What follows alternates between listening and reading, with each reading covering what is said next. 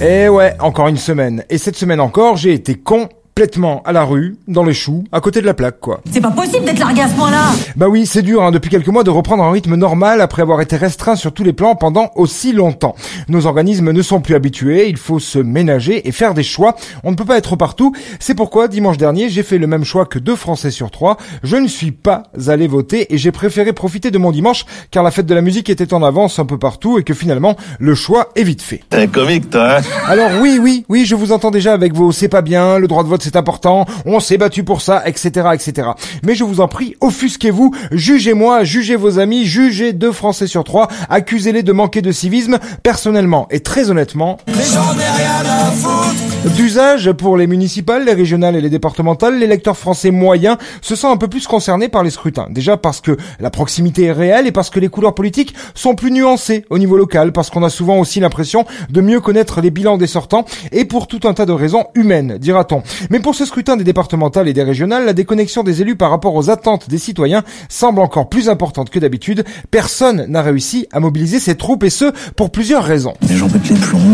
Déjà, les professions de foi. Vous savez, les petits prospectus que l'on est censé recevoir dans nos boîtes aux lettres le jeudi ou le vendredi avant le premier tour. Eh bien, cette année, en tout cas chez moi, ils ne sont pas arrivés, on ne les a pas reçus, et pour cause, la distribution a été sous-traitée à Adrexo, boîte privée que les plus précaires connaissent bien, spécialisée dans l'exploitation de retraités ou de jeunes actifs, entreprise au sein de laquelle on est sous-payé à la tâche et où le taux horaire dépasse rarement les 4 euros de l'heure. Entreprise qui forcément peine à recruter et encore plus à fidéliser ses salariés, et qui n'a donc trouvé personne pour distribuer le PQ électoral imprimé en brillant. C'est strange, non?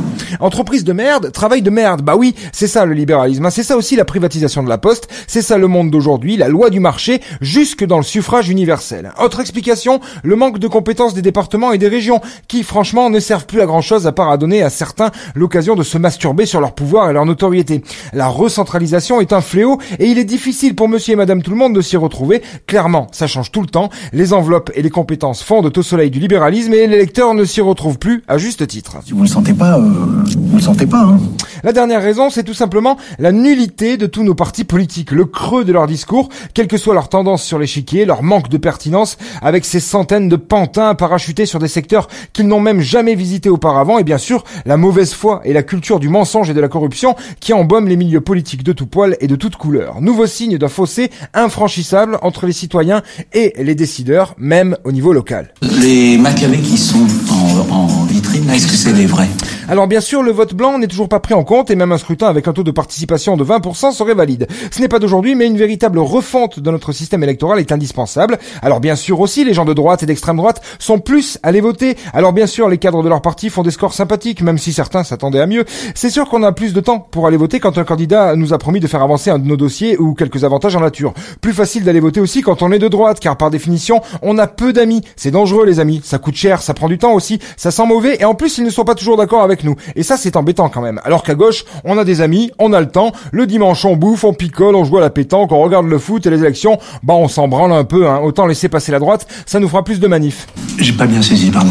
De toute façon, quand tu vois que par exemple Manuel Valls, après être passé du PS à la République en marche, il appelle désormais à voter républicain, ça donne le temps de la classe politique, ça donne le temps d'une démocratie qui détruit ouvertement des tuffeurs et leurs matos, quand elle ne les envoie pas directement se noyer, le temps d'une démocratie qui a vendu ses valeurs et voudrait qu'on lui soit reconnaissante, celle qui réprime la culture et se la réapproprie ensuite, comme tout bon régime totalitaire. Allez, bonne bourre mes petits conspirateurs sans fil, je vous laisse, j'ai mon cours de survivalisme en milieu hostile. J'hallucine, t'as des gaz et tu bandes en même temps. J'ai pas de gaz et je bande pas. Je suis sûre qu'il y a au moins un mensonge là-dedans. Fais ce que t'as à faire, on te laisse. C'était la semaine de Vinceau. Il n'a encore pas fait grand chose. Hein.